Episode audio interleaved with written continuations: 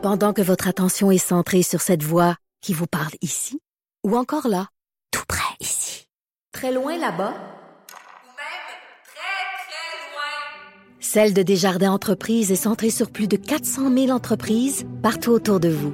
Depuis plus de 120 ans, nos équipes dédiées accompagnent les entrepreneurs d'ici à chaque étape pour qu'ils puissent rester centrés sur ce qui compte, la croissance de leur entreprise.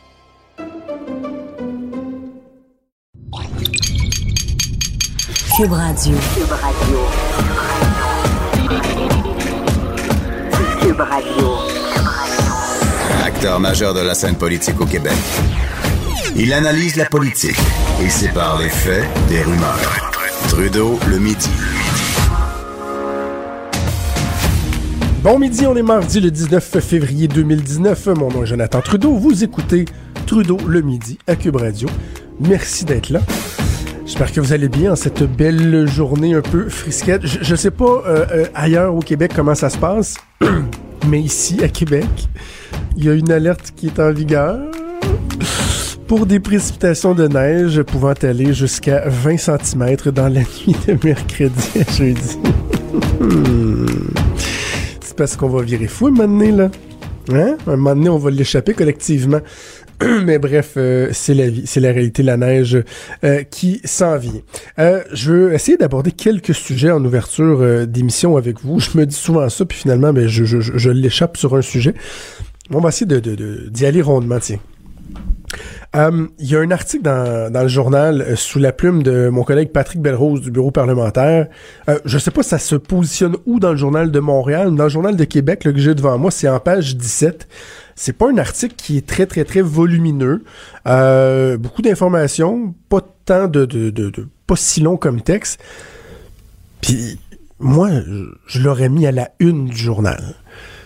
C'est vrai qu'à la une du journal, il y a un excellent, j'ai l'air de faire de la promotion de mes collègues, mais un excellent papier de, Charles Le Cavalier sur une histoire assez spéciale d'une dame, euh, Vicky Lavoie, qui, qui a fait vraiment un gros coup d'argent. La fille va, euh, suite à des ententes qu'elle a eues avec le gouvernement, où elle n'a pas vraiment respecté ce pourquoi elle avait eu des subventions, mais qu'elle a détourné des... Elle a rien fait de légal.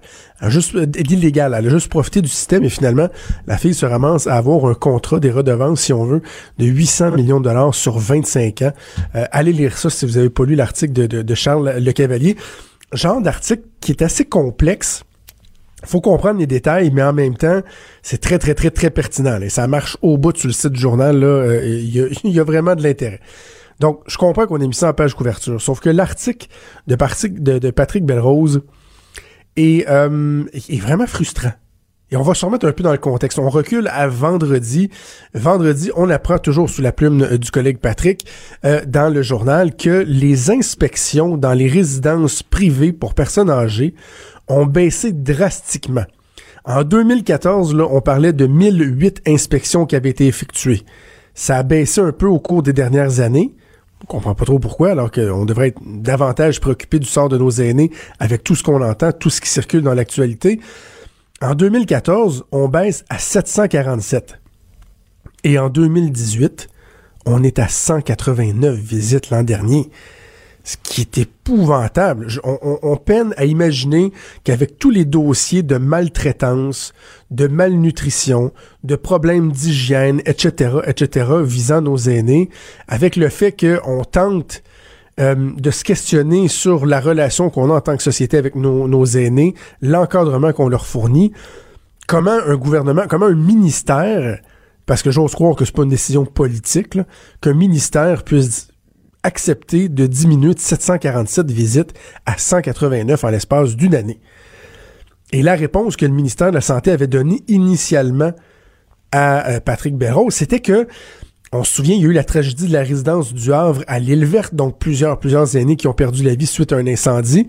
Mais non, on s'était rendu compte après ça que, hein, ce serait peut-être pas mauvais d'avoir des sprinklers dans des résidences pour personnes aînées. Il a fallu euh, intervenir avec une loi, un règlement après ça pour s'assurer qu'il y ait des, des, des, euh, gicleurs dans les, résidences pour aînés, ce qui était complètement ridicule. Bref, suite à cette tragédie-là, il y a eu des changements réglementaires. Et ça faisait en sorte que les, les là, les centres euh, blablabla de la santé, machin chouette régionaux, devaient changer la réglementation qui visait les résidences privées.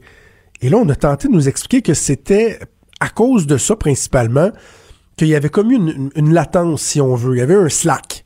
Il y a eu un slack dans le nombre d'inspections parce que il y avait un changement de réglementation. Et en plus, les sept personnes, parce qu'ils sont juste sept à faire les inspections, ben, les sept personnes, eux aussi avaient dû être formés sur la nouvelle réglementation, comme si ça devait s'échelonner sur un an pour essayer de comprendre euh, les nouvelles dispositions de la réglementation. Pas comme si c'était là, quelque chose de complètement nouveau. Non, non, des ajustements, un resserrement à la réglementation, comme si ces sept personnes-là avaient été empêchées de faire des inspections, de faire ce pourquoi on les paye pendant presque une année de temps. Vendredi, je recevais Aaron Lebel, le député du Parti québécois, critique en, en matière d'aînés. Et je lui disais, je me souviens de lui avoir dit, croyez-vous le ministère quand il nous dit ça? Y, y a-tu d'autres choses qui se cachent derrière ça? Et là, je vous le donne en mille si vous n'avez pas eu l'article de Patrick Belrose ce matin. Ce qu'on apprend, c'est que pendant que les sept inspecteurs ne faisaient plus ou pas, ou presque plus de- de- d'inspection de, résidence pour aînés euh, privés, savez-vous ce qu'ils faisaient? Ils essayaient de, vous- de- de pogner ou de pogner des commerces en défaut par rapport à la loi sur le tabac ou sur le pot. Patrick Belrose a appris que, premièrement, les inspecteurs qui font les inspections pour les résidences pour personnes âgées sont également formés dans les domaines du tabac et du cannabis. Et que selon des sources du ministère, on aurait dévié les ressources normalement dédiées euh, aux personnes âgées, aux résidences pour aînés, pour concentrer les efforts pour, dit-on, la mise en place des nouvelles obligations issues de la loi sur le tabac.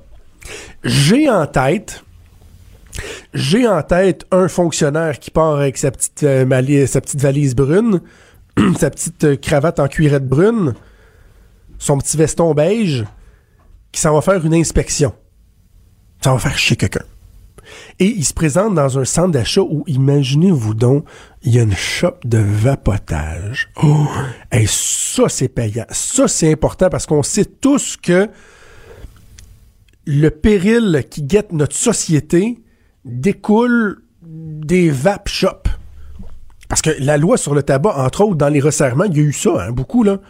Le vapotage, hey, ta vitrine, m'a dire, est mieux d'être euh, givré, on est mieux de pas voir aucun produit. Si t'as un, un, client qui veut sentir un produit non, non, non. Donc, les inspecteurs qui devaient inspecter, qui devaient euh, euh, passer au peigne fin ce qui se passe dans les résidences pour personnes aînées, checker ce qui se passait avec la cigarette puis le pot.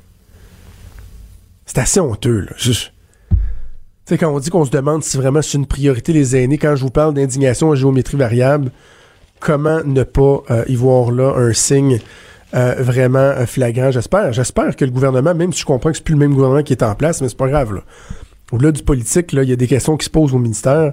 J'espère qu'on ira un peu plus loin par rapport à ça. Évidemment, impossible de ne pas vous parler de la démission de Gerald Butts, le bras droit de Justin Trudeau. On va probablement en reparler dans quelques minutes avec euh, mon collègue Claude Villeneuve qui va être ici pour sa chronique politique.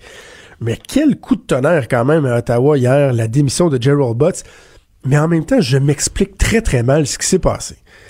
Lorsque vous êtes en politique euh, et que vous avez une crise à gérer, les gens qui gravitent autour du premier ministre, que ce soit le premier ministre du Québec ou du Canada, voyez-les comme les agents des services secrets euh, américains qui protègent le président.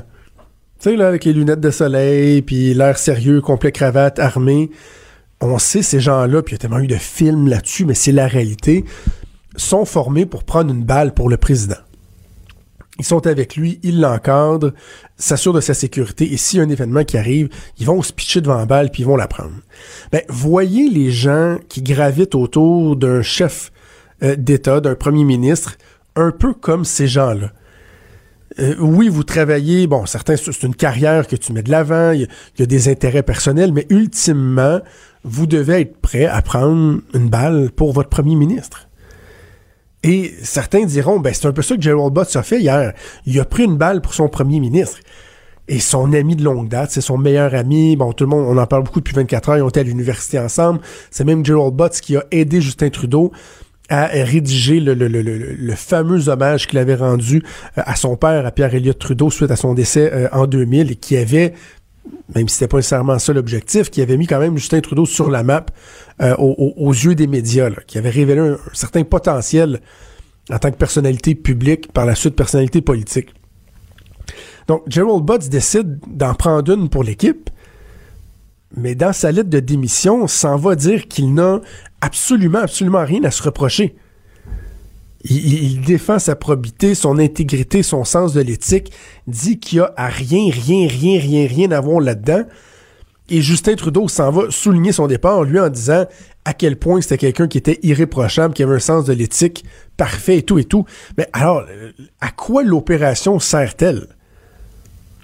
Parce que si vous prenez une balle pour l'équipe, c'est pour permettre après ça votre premier ministre de se distancer de ce qui s'est passé, peu importe le dossier. Je parle pas uniquement de ce dossier-là, de se distancer de ce qui s'est passé, de pouvoir dire, ben, vous savez, j'avais euh, un collègue ou certaines personnes qui ont commis des erreurs.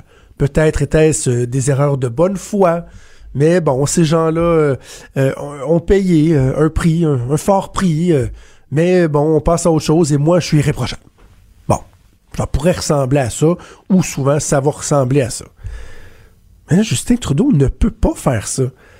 Il est pris avec la version des faits de son plus proche conseiller qui dit qu'il n'y a rien à faire. Alors, ça vient pas en rien calmer la pression. Au contraire, c'est venu ajouter de la pression. Je le rappelle, une crise politique, c'est comme un feu. Prenez un feu, prenez une allumette, qui brûle. On a déjà fait des expériences comme ça quand on était jeune. Vous prenez une allumette, vous mettez un verre par-dessus. Vous retirez tout l'oxygène qu'il y a dans la pièce, si on veut. Le feu, qu'est-ce qu'il fait? Il s'éteint. Alors que si vous, ouvrez le verre, vous lui donnez de l'oxygène, encore mieux, vous lui donnez de la matière à brûler encore, mais le feu, il va non seulement perdurer, mais il va prendre de l'ampleur. Il va s'accentuer. Hier, loin de mettre un verre sur le feu, de l'étouffer, on a l'impression que les libéraux sont venus garrocher un, un sapin. Tu sais, un sapin après Noël, un sapin naturel que vous avez gardé dans la maison pendant deux mois qui est sec, sec, sec, sec, sec, sec, sec, sec, sec. Ils l'ont garoché dans le feu, puis ils ont mis une canisse de gaz en plus. C'est un peu l'effet que ça a eu, ce qui s'est passé hier. Alors, je m'explique très, très mal cette, cette stratégie-là. D'aucune façon, je trouve, ça vient calmer la crise. Au contraire, ça donne des munitions supplémentaires, donc, au parti d'opposition. Trudeau, le sexe symbole de la politique. Ah, c'est Jonathan, pas Justin. Trudeau, le midi. Cube Radio. On est de retour tel que promis avec Claude Villeneuve, chroniqueur politique au Journal de Montréal, Journal de Québec. Bon midi, Claude. Eh bon midi, Jonathan. J'entendais ton accroche, là, que le vrai sexe symbole de la politique serait Justin Trudeau. Euh, ce matin, t'as beaucoup plus de soin que Justin Trudeau. C'est quoi, je changerais pas de place avec lui.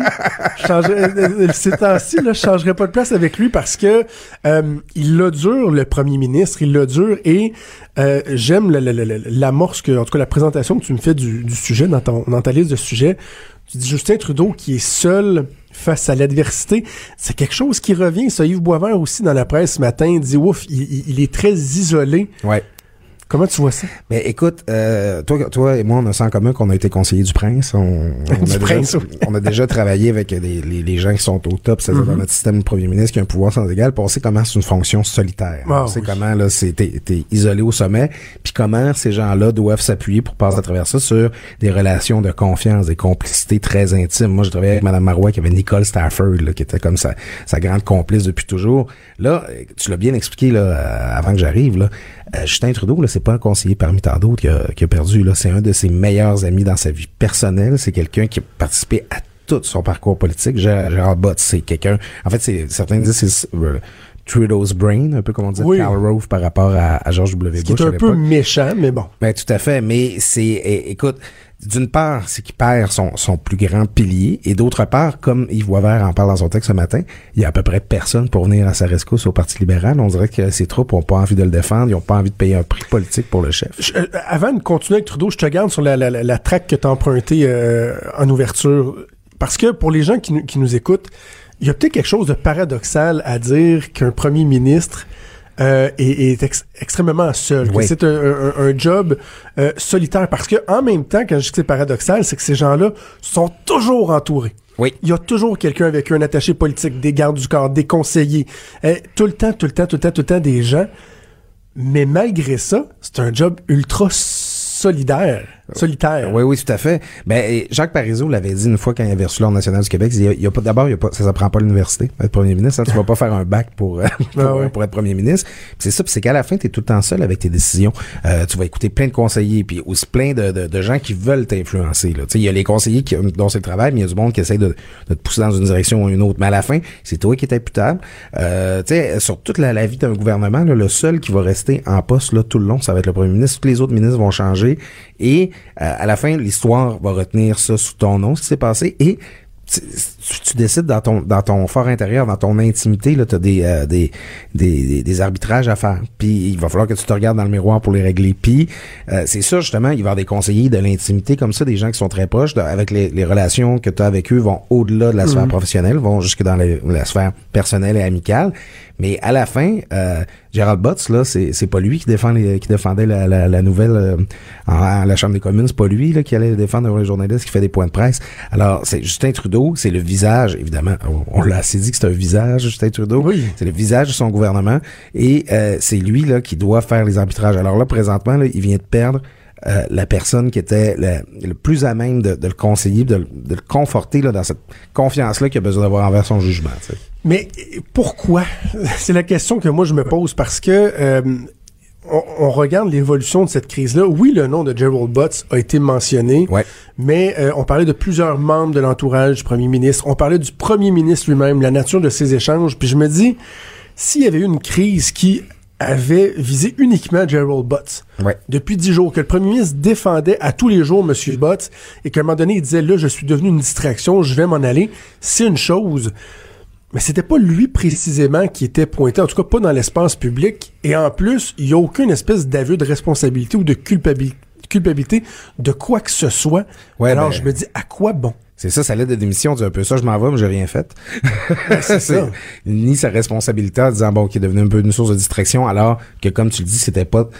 au- son nom avait été évoqué, mais pas, justement, il était pas au centre de toutes les spéculations là-dessus. Il faut dire, par contre, que c'est pas la première fois que Gerald Butts était le- la cible de certaines critiques, de certaines attaques. Très actif sur Twitter, euh, un peu baveux, euh, parfois il s'était fait rabrouer, là, je sais pas si tu te rappelles, lors du, du voyage de Justin Trudeau en Inde, euh, il y avait, euh, il y avait invectivé un animateur de télévision britannique, là, Ah oui. ouais. Il y avait histoires de frais de déménagement aussi, lorsqu'ils Ouais. ont pris le, le- le pouvoir, qui avaient même dû rembourser, je pense.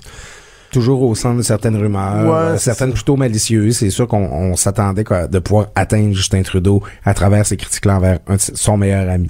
Et euh, ben c'est on a senti un peu que c'était lui qui devait agir comme paratonnerre à cette c'est occasion. sûr qu'on a pu vouloir contenter le, le caucus. J'en parlais hi- hier euh, à la joute, on débattait là-dessus. Puis on se dit, ouais, le prix serait fort payé, mais en même temps, on a tellement de misère à s'expliquer pourquoi ils ont fait ça que on je me dis, bon, il y a des gens qui disent qu'au sein du caucus libéral, il y a du monde qui trouvait qu'il emmenait trop large, Ouais. même des ministres qui trouvaient que euh, lui avait beaucoup plus de pouvoir que les ministres. Est-ce que dans le caucus, il n'y a pas des gens qui ont pu dire, bon, c'est ça, ça c'est à cause de, tout ça, c'est à cause de bots, et qu'on essaie de calmer au moins à l'interne l'insatisfaction pour que le caucus se tienne derrière Trudeau, parce que c'est, entre autres, je re- Boisvert disait ce matin, on voit pas de grand, grand mouvement de défense Non. de Justin Trudeau, là. Ben écoute, un directeur de cabinet, euh, c'est pas quelqu'un qui est destiné à être populaire. Il est pas fait pour être aimé. C'est ça. Sa job, justement, le- on dit que Gérald Bott, c'était le gardien du narratif de Trudeau, les sunny ways, l'approche positive, la diversité culturelle, tout ça. Euh, donc, pour que Justin Trudeau puisse garder cette image positive-là, faut qu'il y ait quelqu'un qui dise non au ministre. Faut qu'il y ait quelqu'un qui fasse ses arbitrages. Faut qu'il y ait quelqu'un qui soit plus agressif un peu. Tu te rappelles, Philippe Couillard a fait ça aussi à un moment donné, tout j'ai se, se, se départir de Jean-Louis Dufresne, qui était son directeur de cabinet, puis qui est un, un gars avec qui joue au hockey il était jeune, là, tu sais. Des gens très, très proches. Alors là, euh, ça ça devient un petit peu un paratonnerre, euh, directeur de cabinet.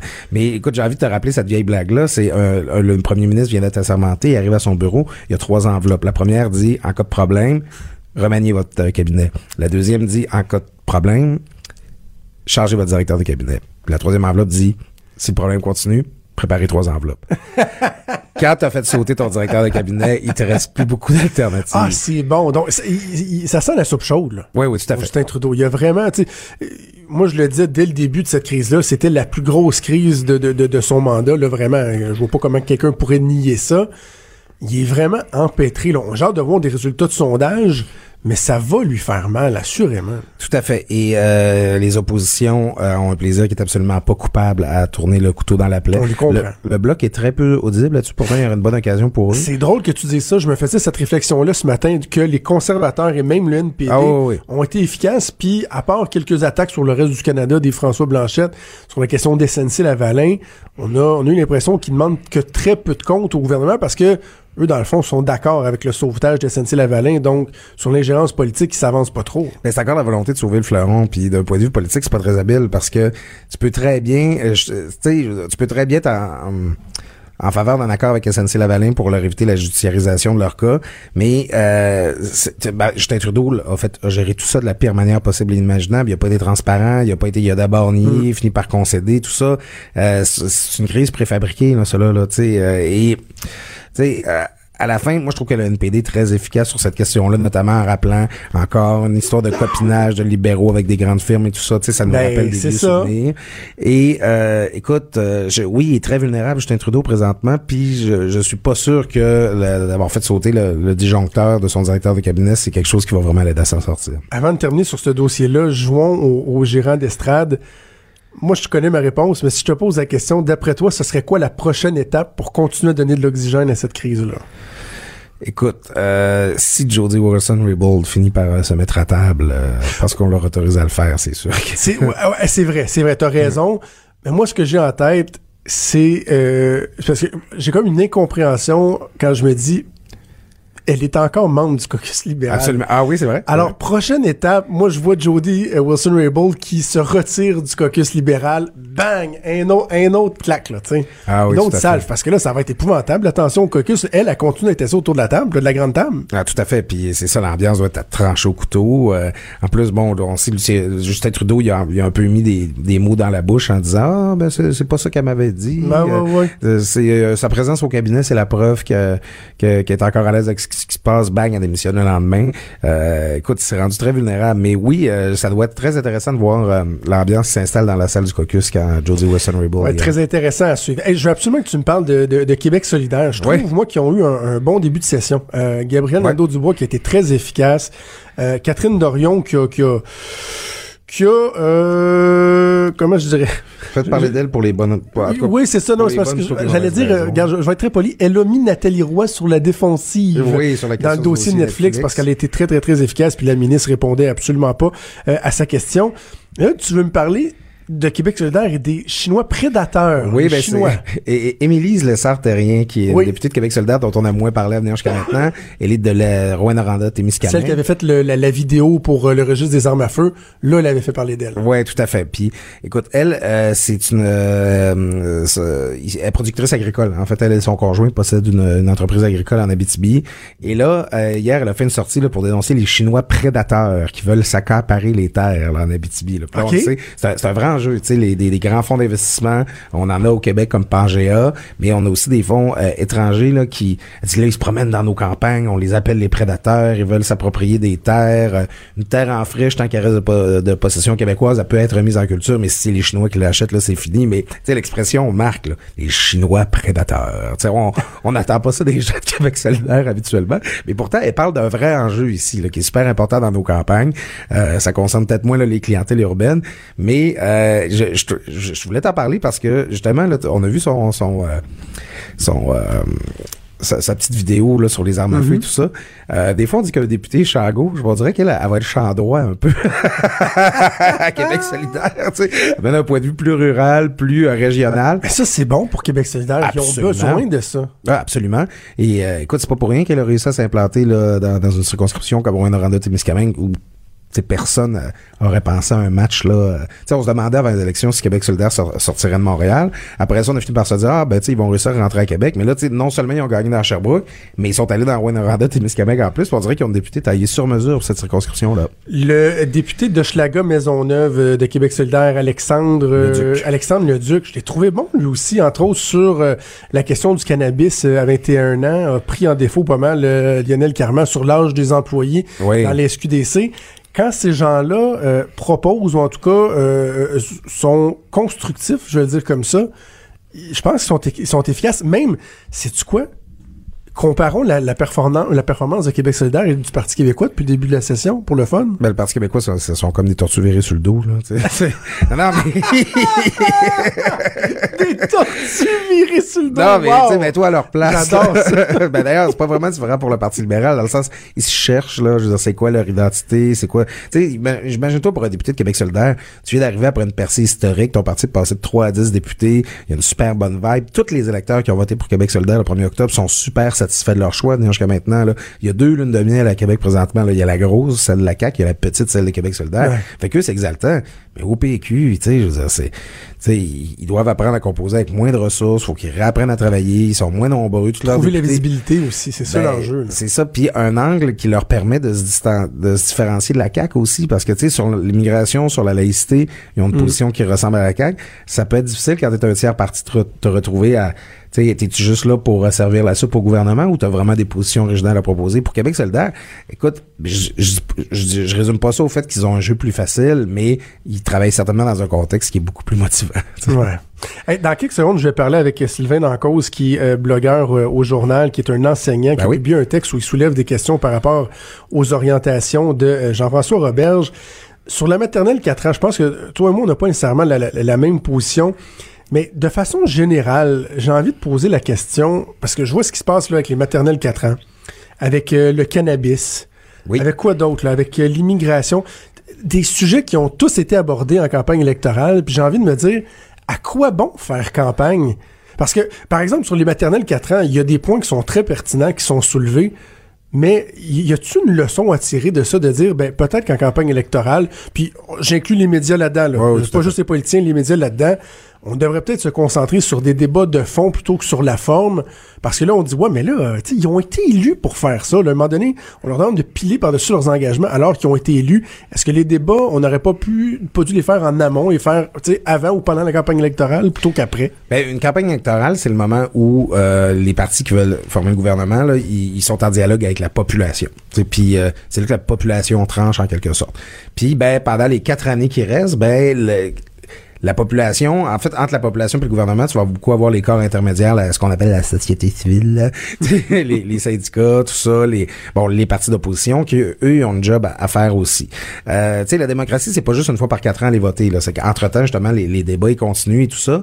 Puis là, ben maintenant, la CAC, la CAC gouverne. Puis c'est vrai qu'une des, princi- un des, des principales critiques qu'on lui adresse, c'est que ben là, maudit, elle essaie de réaliser son programme. C'est pas drôle. Mais ça fait ça fait un petit peu partie du jeu politique que les gens fassent valoir euh, tu sais, leurs oppositions, leur, leur intérêt. Puis, euh, dans une campagne électorale, on débat de plein de sujets. Il y a des gens qui vont dire, ben, ça s'est juste passé sur l'immigration, cette campagne-là. Ça parle. Euh, Est-ce qu'une campagne électorale est l'occasion de vider absolument tous les sujets de la vie collective? Euh, je crois pas. Mais euh, à la fin, c'est beaucoup euh, par ce débat-là qu'on fait en sorte qu'on est mieux gouverné. À la fin, moi, je pense que le gouvernement va finir par tenir compte des différents commentaires, des différentes critiques, pour finir par avoir une politique a du bon sens. Claude, merci. Toujours un plaisir de te parler. On poursuivra cette discussion-là, tiens, sur les maternelles. J'ai l'impression que ça va faire une bonne partie de la Et session. j'ai l'impression qu'on va encore se parler de Justin Trudeau et de SNC Lavalin la semaine prochaine. Je te souhaite une bonne semaine, mon cher Claude Villeneuve, qui est chroniqueur au Journal de Québec, Journal de Montréal. Salut Jonathan. Cube Radio. Cube Radio, autrement dit. Trudeau, le midi. Je le disais il y a quelques instants, je m'entretiens avec Sylvain Dancause, qui est enseignant euh, au secondaire et également euh, blogueur sur le blog des profs du Journal de Montréal, Journal de Québec. Bon midi, Sylvain. Bonjour, M. Trudeau. Euh, Merci. ça va bien? Oui, oui, ça va très bien. Euh, fin d'étape, donc les enseignants qui nous écoutent euh, vont comprendre que c'est toujours un, un moment euh, intense pour les élèves et aussi pour les enseignants. On aiguise les crayons rouges pour faire de la correction. Le Sylvain, moins possible. Vous avez publié un texte sur le, le, le, site, donc le blog des profs du Journal de Montréal. Euh, J'aime bien le titre, Monsieur Jean-François, je comprends rien. Parce que vous dites souvent, vos élèves vous disent, Monsieur Sylvain, je comprends rien, même si vous tentez de leur expliquer. Et là, vous avez de la misère à suivre le nouveau ministre de l'Éducation, euh, Jean-François Roberge, sur quelques sujets. Je veux qu'on les passe rapidement, un après l'autre, et après ça, on, on, on élargira euh, le débat, si vous voulez bien. OK, taxe scolaire. Sur les taxes scolaires, dans le fond, euh, vous questionnez l'entêtement du gouvernement à réaliser son engagement. Pourquoi? Parce que vous demandez où ils vont euh, pallier le manque à gagner dans, dans, dans, dans, dans les sommes euh, qui vont être économisées, quoi? Ben exact. En fait, euh, c'est un propos d'enseignant ce que j'ai. Hein. Je suis pas fiscaliste, fait que c'est, évident que je suis pas un spécialiste de la question. Mais bon, à, titre d'enseignant ou d'intervenant dans le dans le milieu éducatif, ben on se pose la question si on décide de redonner de l'argent aux contribuables, ben c'est très bien. Je veux dire, on décide de on remplit une promesse qu'on a faite, ça aussi c'est très bien, mais après ça, nous, euh, dans le milieu, on se pose la question, mais si euh, manque à gagner d'un milliard, l'argent, on va la prendre où cet argent-là? Est-ce que les budgets vont être reconduits en éducation? Est-ce qu'on va être soumis à certains euh, aléas de la vie dans les prochaines années? fait que c'est un peu l'inquiétude dans, dans le milieu, je vous dirais. Là. Mais quand le, et le ministre et le premier ministre ont, répété euh, ad nauseam que mhm. euh, il y aurait pas de perte, donc que, que, que, le montant serait euh, compensé et qu'en plus on venait, si je me trompe pas, c'est le seul ministère, le ministère de l'Éducation, où on veut garantir le financement. Euh, c'est pas de nature à vous rassurer, ça. Vous, il n'y a pas une espèce de, de volonté de, de, de, donner la chance au coureur de dire bon, ben ce gouvernement-là vient d'arriver, il euh, n'y a pas d'antécédent de bris de, de, de parole ou de ses engagements, donc on ne devrait pas lui donner une chance de se faire valoir. Ben, c'est un excellent argumentaire que vous apportez là. Oui, il faut lui donner la chance de se faire valoir, mais en même temps, on a tellement été échaudé dans le milieu d'éducation dans les dernières années. On a tellement eu de promesses, on a tellement eu de, de choses qui ont été dites mais qui n'ont pas euh, qui n'ont pas été réalisées, ben, qu'à ce moment-là, on devient un peu méfiant et un peu sceptique parfois. Euh, on verra à l'usure. Pour le moment, ben, c'est des inquiétudes. Euh, j'ai pas la, la, science infuse. Je sais pas ce qui va se passer dans les prochaines années, mais ça reste quand même une inquiétude de voir que bon, on ampute un budget d'environ un milliard, puis ben de dire qu'on qu'on va reconduire les sommes, ben je l'espère, euh, mais faut faut plus que le dire. il va falloir avoir des garanties un peu plus solides que ça. OK. Sur les maternelles 4 ans, euh, vous avez des, euh, des, des, réticences. Euh, vous dites dans, dans, votre amour sur ce sujet-là, dans la mhm. catégorie à part répondre à une promesse et à une surenchère électorale, bon, vous constatez qu'il y a plusieurs experts qui partagent pas mhm. l'enthousiasme du gouvernement. Justement, ça, cette portion-là de répondre à une promesse, de, de réaliser un engagement qui est quand même un des engagements forts de la coalition Avenir Québec, est-ce qu'il n'y a pas là une, une, une, légitimité? Le gouvernement s'est fait élire en disant ça? Euh, ben oui et non en fait. il y a M. Legault qui est parti en peur là, pendant le débat télévisé là, par rapport à ça. Là. Euh, j'ai l'impression que là, il y, a des, comptes à rendre puis qu'il pèse un peu fort sa pédale depuis une couple de semaines. Euh, en fait, je vous dirais que avec tout ce que j'ai lu sur la maternelle 4 ans, puis encore une fois, là, moi, je suis, un, enseignant au, secondaire, donc je suis pas un spécialiste de la petite enfance. Euh, mais avec tout ce que j'ai lu, ce qu'on constate, c'est que ça polarise beaucoup le débat. Euh, dans les milieux universitaires. Puis on va lire une recherche d'un côté qui va nous dire que c'est une excellente chose. On va lire une autre recherche de l'autre côté qui va nous dire ouais, pas certain, il y a des bémols. Puis là, ben, quand on regarde un peu la littérature scientifique, on se rend compte que c'est pas ni noir ni blanc ce dossier-là. Euh, que la maternelle 4 ans, oui, a, certaines qualités. Les CPE aussi ont certaines qualités. Puis je pense que euh, le, message général qu'on devrait envoyer au gouvernement, c'est des maternelles 4 ans, fais-en moins, mais prends-en soin. Euh, parce que parce que là, présentement, puis je, reprends les paroles de Marc Saint-Pierre en passant, là, c'est que ce ne sont pas les miennes, mais c'est que ce qu'on s'est rendu compte dans les dernières années, puis un rapport de recherche qui est éloquent là-dessus, là, qui dit OK, c'est bon, on a ouvert des maternelles 4 ans. Oui, ça peut être très bon, des maternelles 4 ans, mais là, présentement, on en ouvre, on en ouvre, puis c'est un peu n'importe quoi. Puis ce message-là avait été fait à M. Prou alors qu'il était ministre de l'Éducation. Puis au lieu de dire OK, euh, en milieu défavorisé, on va ouvrir, on va mettre les ressources, on va former les enseignants, on va s'assurer que nos programmes éducatifs sont de qualité, ben il n'y a pas d'évaluation qui se fait. C'est comme on ouvre, on ouvre, on ouvre, mais on se pose pas la question, OK, mais est-ce que ça va bien? Est-ce qu'on fait le travail convenablement? Est-ce qu'il y a moyen d'apporter des améliorations? OK, oui, ça va. Ben, ouvrons, ouvrons d'autres maternelles 4 ans à ce moment-là. Mais là, c'est un peu tout croche ce qui se fait présentement, puis on, on, prend pas le temps de faire les choses convenablement pour les pour les jeunes enfants.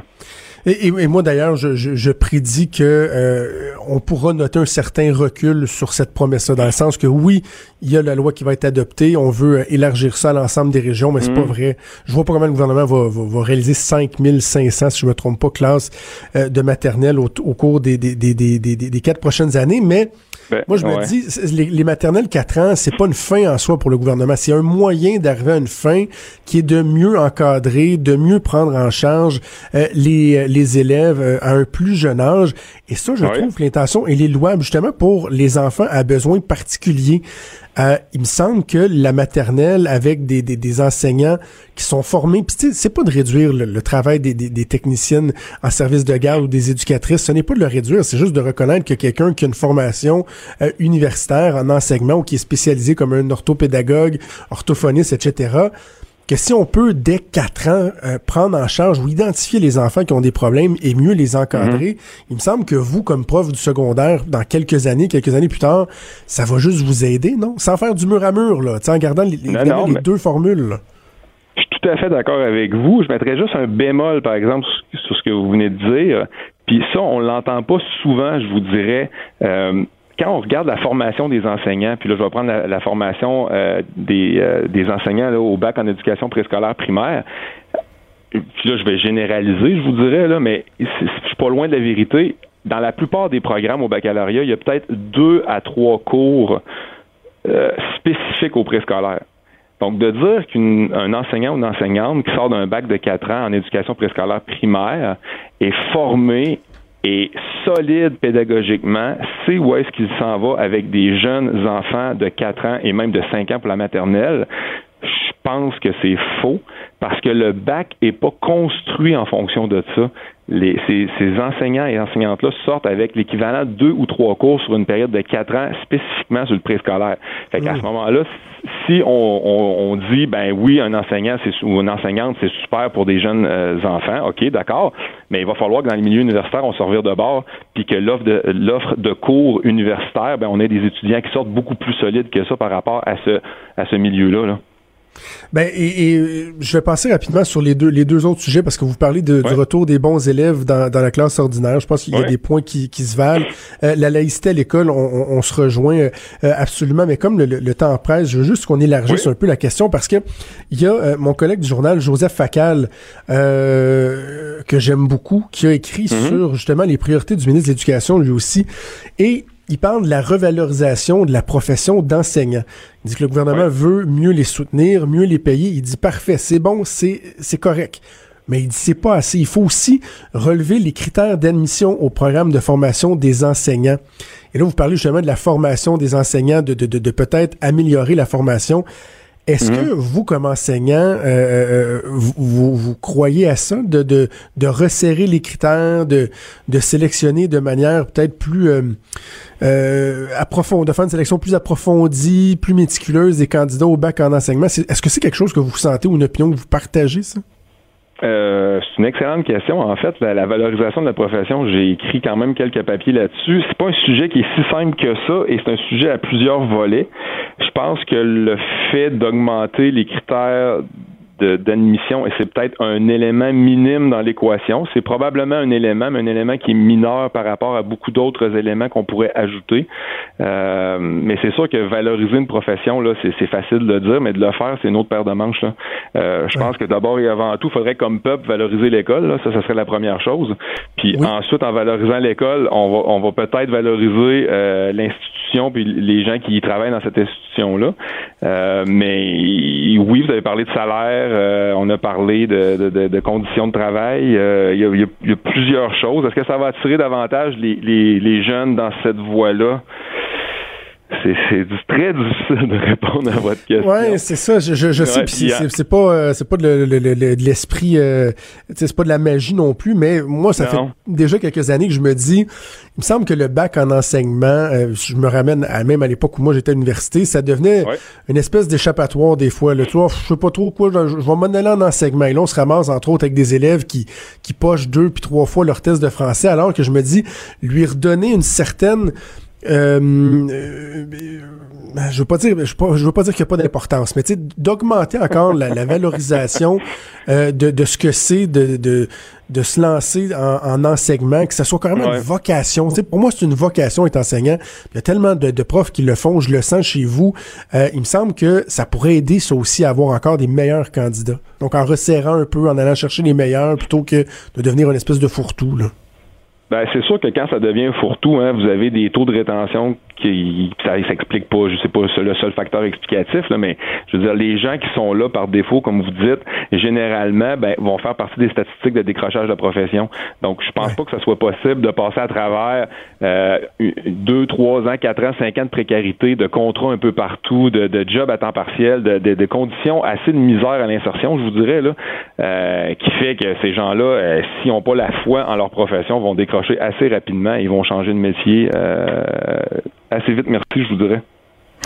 Sylvain dans cause, euh, j'a- j'aurais plein d'autres choses à jaser, mais c'est on va remettre ça. Le, le- le temps file, mais je trouve ça intéressant, puis on n'est pas toujours obligé d'être d'accord pour avoir des bonnes discussions franches et euh, respectueuses. Sylvain dans cause, blogueur sur le blog des profs au Journal de Montréal.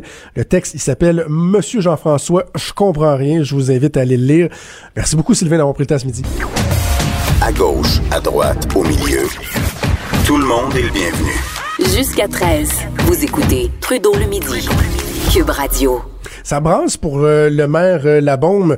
Euh, on a appris hier que un ancien bras droit du maire Raymond, euh, pas Raymond Dion, que dis-je là, euh, euh, euh, Richard Côté, oui voilà, euh, qui avait quitté la ville en 2013, si je me trompe pas, le conseil municipal, euh, vient de joindre les rangs de Québec 21, donc l'opposition officielle à la ville de Québec. Je trouvais ça intéressant, puis je trouvais ça intéressant aussi de vous donner des nouvelles un peu de la ville de Québec. Il me semble que ça fait un petit bout qu'on n'a pas parlé à l'émission. Je vais m'entretenir avec Karine Gagnon, qui est chroniqueuse au Journal de Québec. Bon midi, Karine. Bonjour, Jonathan. Euh, Dis-moi, Karine, est-ce que c'est une gifle au visage euh, du maire Labombe, ça, euh, le fait que Richard Côté joigne les rangs de, de- de Québec 21, ou comme ça faisait quelques années qu'il avait quitté, c'est pas si important que ça?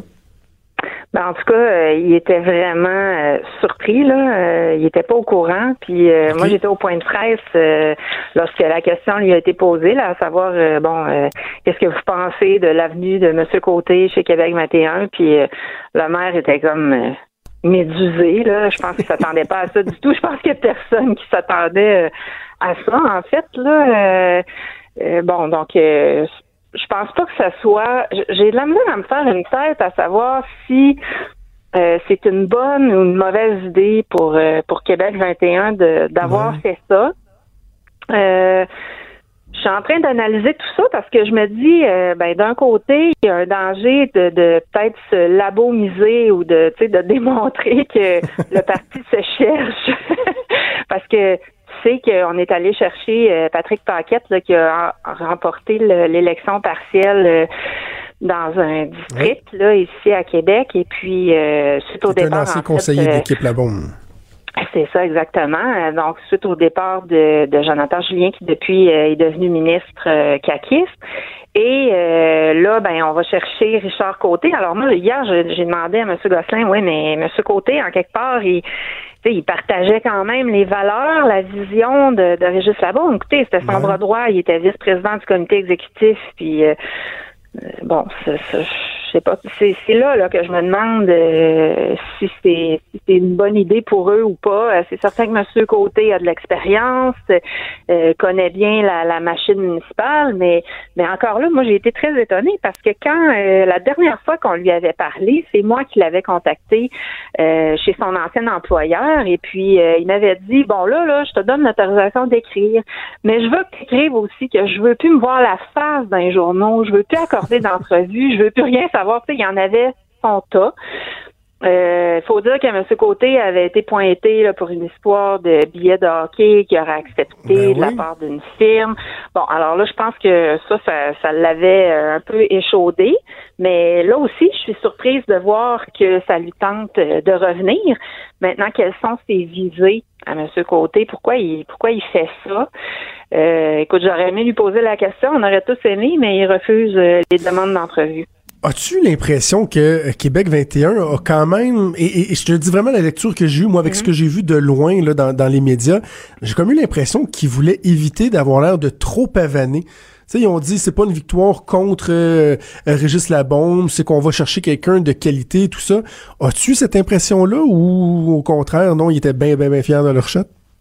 En même temps, ils étaient assez fiers parce qu'ils se sont organisés pour que la nouvelle soit annoncée par communiqué qui a été envoyé aux médias juste avant le- la fin du point de presse euh, que le maire euh, donnait à ce moment-là. Donc, ils voulaient avoir qu'on aille aux réactions finalement euh, avec M. Labaume.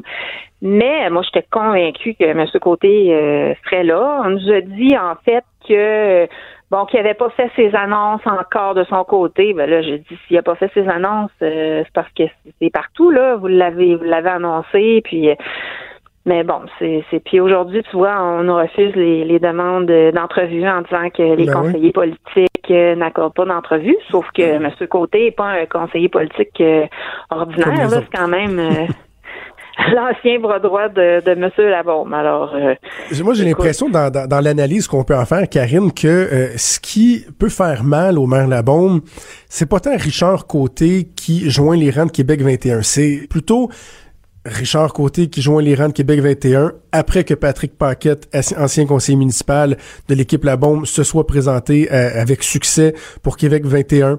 Après que Raymond Dion, qui était président du RTC, ait décidé de siéger comme indépendant et de quitter La Bombe. Après que Jonathan Julien, le bras droit, ait claqué la porte. J'ai l'impression que c'est la somme de ces défections-là, si on veut, qui soulèvent des questions puis qui, ultimement, font mal un peu à l'image du maire. Ben, t'as raison là-dessus. Ça donne l'impression que euh, les appuis s'effritent autour de M. Labaume.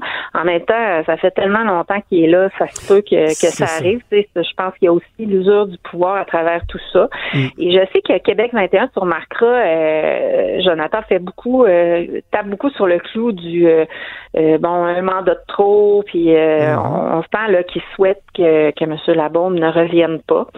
Euh, donc euh, c'est certain qu'à ce niveau-là, euh, les appuis, euh, les appuis envers euh, le maire euh, n'ont pas augmenté, hein, mais s'effritent Ouais. peu à peu.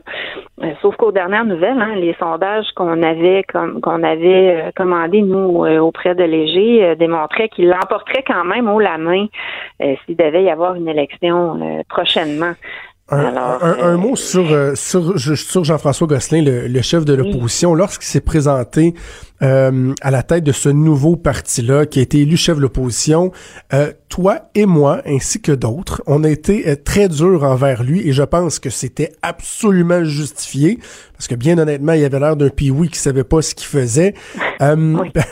un peu plus d'un an plus tard, est-ce qu'il revêt un peu mieux ses habits de chef de l'opposition? Est-ce que tu vois une certaine amélioration ou c'est encore difficile?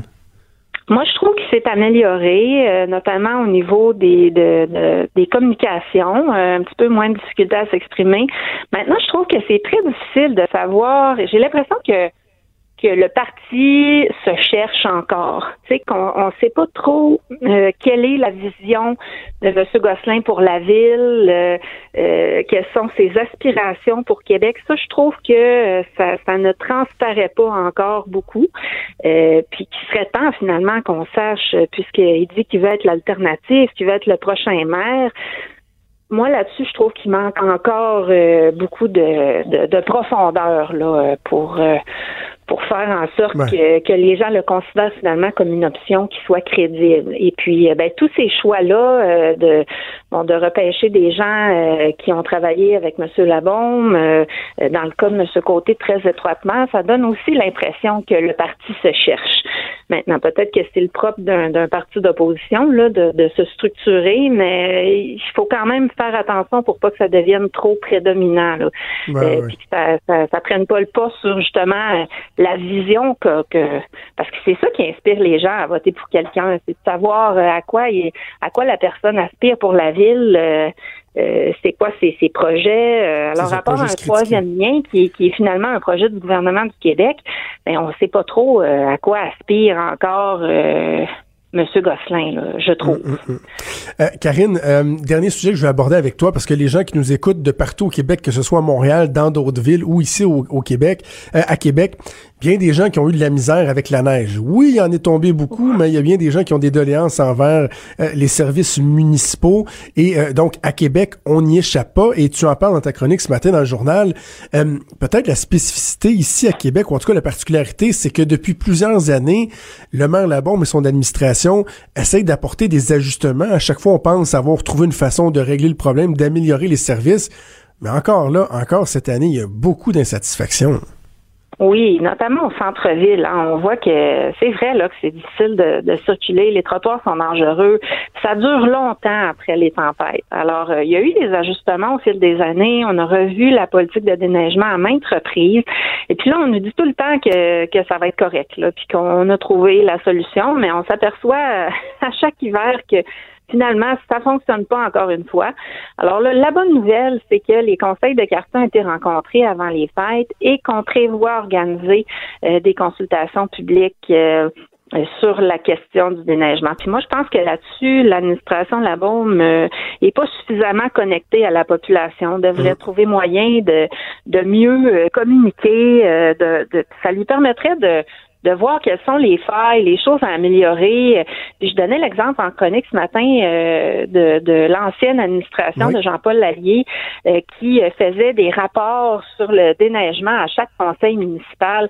Alors disons qu'aujourd'hui, avec la vitesse à laquelle l'information circule, c'est, ça serait peut-être moins à propos, mais à tout le moins, on pourrait faire Mais, des mais, rapports. mais Karine, il, il- il nous reste une minute. Je vais absolument te poser une question. Justement, Oui. tu finis ta chronique en disant s'il faisait ça, ce serait l'occasion d'être au diapason des attentes et des, dol- des doléances des citoyens. Est-ce que le maire Labombe est rendu embêté ou exaspéré par les questions d'intendance qui devraient être la priorité première d'un maire, c'est-à-dire les déchets, la neige, l'aqueduc et égout. Est-ce que c'est rendu que ça le tanne, ça, avec le temps, le maire? On dirait que on dirait que oui, puis euh, bon, c'est sûr que c'est des sujets qui reviennent euh, tout le temps, mais ça reste comme tu dis la base de- d'une municipalité puis des services qui doivent être offerts. Alors, euh, faut pas qu'il qu'il en soit trop déconnecté là. On s'en sort pas. Ben, Karine, toujours un plaisir de te parler. On peut te lire régulièrement dans le Journal de Québec. Merci beaucoup. Merci. Merci Karine Gagnon, donc chroniqueuse au Journal de Québec. C'est vrai que lorsque vous voyez la ville très très grosse, puis oui, la ville de Québec grossit, c'est bien, mais les questions des, des vidanges, les aqueducs, le déneigement, hein, ça vous tape un peu ses nerfs alors que c'est ça la priorité, c'est là-dessus qu'il faut se pencher, puis quand ça, ça va bien, après ça, on peut regarder ailleurs. Cube Radio.